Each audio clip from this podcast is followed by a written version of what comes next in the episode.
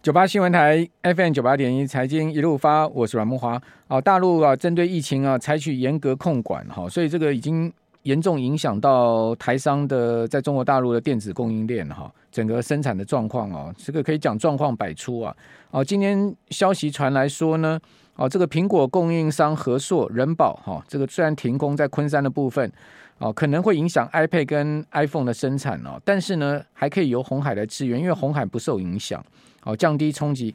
但是广达停工啊，却可能让 MacBook 生产大受影响哈。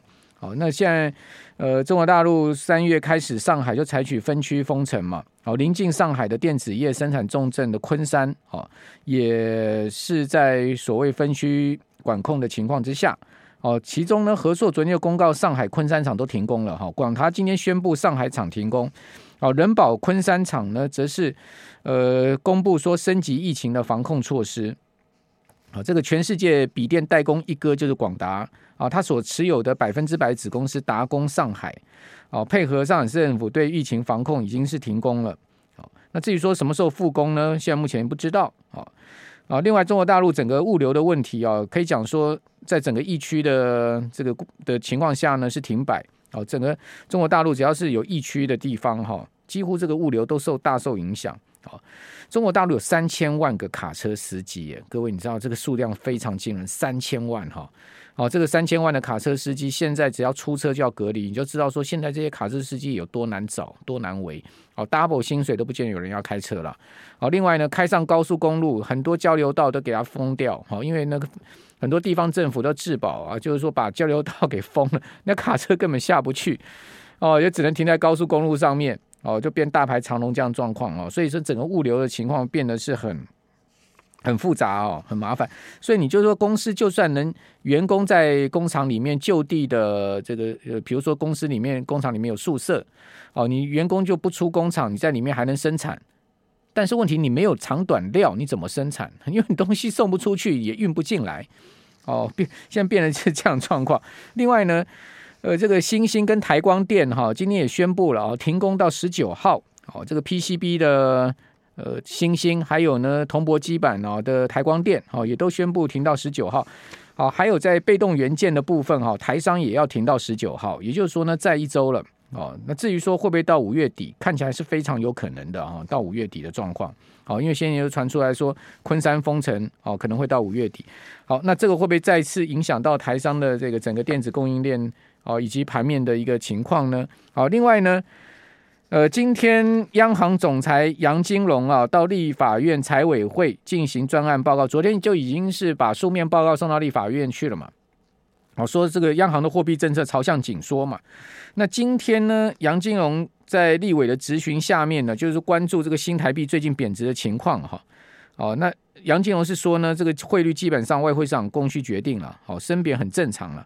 而近年来新台币从三十二块一路升到二十七块六，哦，以前升值的时候大家也都一直会说升值，不过最近又贬回二十九。好，那立委就问说会不会贬破三十？哦，杨金龙说这个很难预料，哦，汇率有升有贬。但是他说新台币不会沦为亚洲最弱货币，当然了，因为我们后面还有一个日元垫底啊。如果真的要跟日元比的话，那还得了啊？日元今年已经贬八趴了，哦，所以呢，亚洲最弱货币是日元呐，哦，不能跟日元比啊。如果呢真的拿来跟日元比的话，你看台币要贬到哪里去啊？哦，所以台币当然不会是亚洲最弱货币，因为后面有一个日元在垫底啊。哦，金价无触逼了哈。那杨总裁是说呢，新台币升值啊，啊有抑制通膨的作用哈，但是贬值的时候会增加通膨啊。依照模型估算，如果台币从二十八块贬到二十九，哦，现在已经是来到了二十九了嘛，对不对？他说消费者物价指数 CPI 会增加零点一到零点一七个百分点，哦，照这样的呃增幅来算呢，还算温和了。好，那至于说五五月美国联准会。呃，现在目前应该表定是升息两码哈，而且全年还要再升六次这个基准利率。那杨金龙的说法是说呢，台湾没有必要跟等幅跟进哦，这个是肯定的啦。台湾如果跟美国一样等幅跟进这个升息的幅度跟速度的话，那还得了？美国后面开六次会议，对不对？好，还有六次这个 FOMC 会议，央行剩下呢，这个今年六月一次，九月一次，十二月一次，也就是说，央行只有三次会议。那假设说美国六次会议哈，呃，因为五月、六月都要升两码嘛，好，就等于说升一个百分点，后面四次再升一个百分点，好，一次升一码，好，总共升一趴，就升两趴。啊，那如果说央行三次会议要升到两趴的话，你看它一次要升几码？所以怎么可能等等幅跟进嘛？哦，那至于说央行后面会不会升息，肯定要升的嘛。哦，因为昨天书面报告已经讲说货币政策朝向紧缩，那就告诉你要升了嘛。好，另外我们昨天节目有讲说中油大亏哦，因为天然气啊现在已经来到几十年来的新高了。好，所以呢现在买天然气非常贵。那台湾要能源转型哦，不烧煤烧天然气啊，那也不用核能。那这个绿能现在目前还没接跟上，好，所以天然气呢就只好这个忍痛的去烧它。哦，那今年呢中油啊，好已经吸收天然气的亏损了，已经达到了五百一十七亿啊，哦，约当去年全年吸收中天然气亏损的一半哈。去年全年是一千零四十八亿，哦，那预计呢到这个月底哈，中油的累计亏损啊就会来到六百五十亿。哦，就是今年加去年的累计亏损，那六百五十亿是什么意义呢？六百五十亿就是中油一半的资本额了。好，就是说呢，亏损会这个破一半的资本额。那今天经济部长王美花在立法院哈，就答询立委，因为呃，王部长是管这个国营会嘛，哈，国营会呢基本上就是中油的老大哥了哈。那王部长是说啊，不会让中油倒啊，不然呢，你政府要让放中油倒吗？你政府当然不能让中油倒啊，是不是？你中油倒了，你要让台电倒，好，所以我觉得立委问这些这些长长官们这些回答也都请假无处理了哈。好，那今天这个选择权结算了哈，我们赶快来请教万宝投顾的秦小芳副总经理，秦副总你好，各位投资人大家好。好，这 中油当然不能倒啊，对不对？中油倒的话，台电也要倒嘛？好，我真的觉得这些应对回答好像没太大意义，是不是？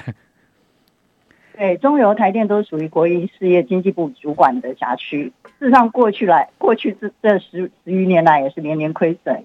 从二零一零年以来，中油有赚钱呐、啊，中油、台电亏损，中油、中油还有还有还有还有。可是今年太惨了，今年这个实在去年就惨了，去年这天然气就惨了。对，所以事实上，中油的前任董事长还还是我的大哥。所 以我也跟各位讲说，这种东西都是非战之罪吧。因为台湾本身是属于能源依靠外来的国家，所以呢，这种东西都是非战之罪。所以我觉得有关这个议题呢，其实倒不是我们期货市场所关心的重点。我们所关心的就是两件事情。第一件事情是台币今天由贬值转成升值，在连续的从二七点六贬到二九点二。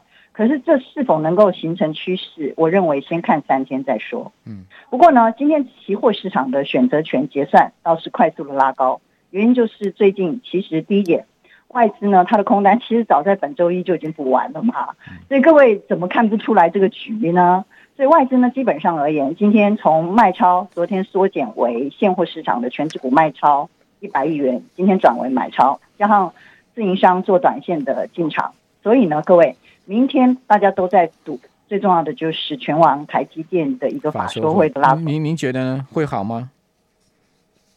台积电既然敢开法说会，它就不会放利空嘛，就是报喜不报忧嘛。嗯。但是明天，所以仔细看今天的盘势，选择权的结算倒在其次。其实我要跟各位讲两件事情，各位一定要上我的 YouTube 还有我的那个 Facebook，我讲的非常清楚。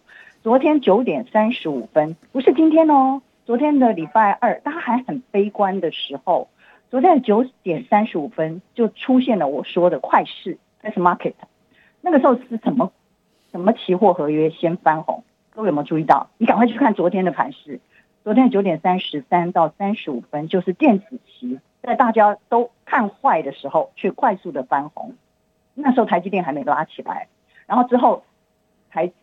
呃，台指期也翻红，当然随后因为美国市场呢仍然有持续性的震荡，还有中国大陆的封城还没有结束，还有乌俄战争这三个利空仍然没有办法厘清，所以昨天昨天尾盘再度压回。可是呢，今天其实再度由电子期领军的时候，你就应该进场，至少你要抢一个电子期的短多短线，OK，所以我的意思就基本上先看到明天再说。好，那至于再来会怎么走呢？各位，你还是回到这三个影响台股盘势最大的一个变数，以及台币升贬的这四个，各位一定要记下来哦，因为我要到下个礼拜三才连线了。好，所以呢，我这是呃第一个，你要看明天的台币的升或贬，外资所有的动作都是由台币的升或贬来主导。这是第一件事情，可是外资今天已经卖，今年已经卖了六千亿，这个实在是几乎把他的股票从去年到今年卖光了啦。所以呢，这个地方它基本上应该只是抢个短线，因为台币由贬转升。可是是否能够延续趋势呢？这个第一个你要看台币，第二个呢，你还是要看乌俄战争进一步的发展，因为这个战争其实还并没有结束。第二、第三个呢，你当然还是要看今天晚上的美股。不过今天晚上的美股预期会有不错的一个表现。因为很多人在赌这个通膨是不是已经到顶了？但是就期货市场、跟债券市场还有汇率市场而言，它可能短期会有一个稍微的止住，但是呢，五月、六月、七月连续升息各两码的这个趋势仍然持续当中，所以我判定这是一个连续大跌九百点之后，从一七七零零跌到一六九零零之后的一个强劲的反弹而已。所以呢，基本上你只能去。买进跌升的电子期，透过昨天的快市九点三十五分，最悲观的时候，你还要仔细看盘。像昨天九点三十五分出现快市，好，当然第三个呢，各位还是要注意到外资持续上的一个动作，不管在期货跟现货的布局。嗯、好，因为距离下个礼拜二十号结算没有几个交易日了，各位一定要短线操作。好，OK，下周就是月结算哦，提醒大家，我们先休息一下。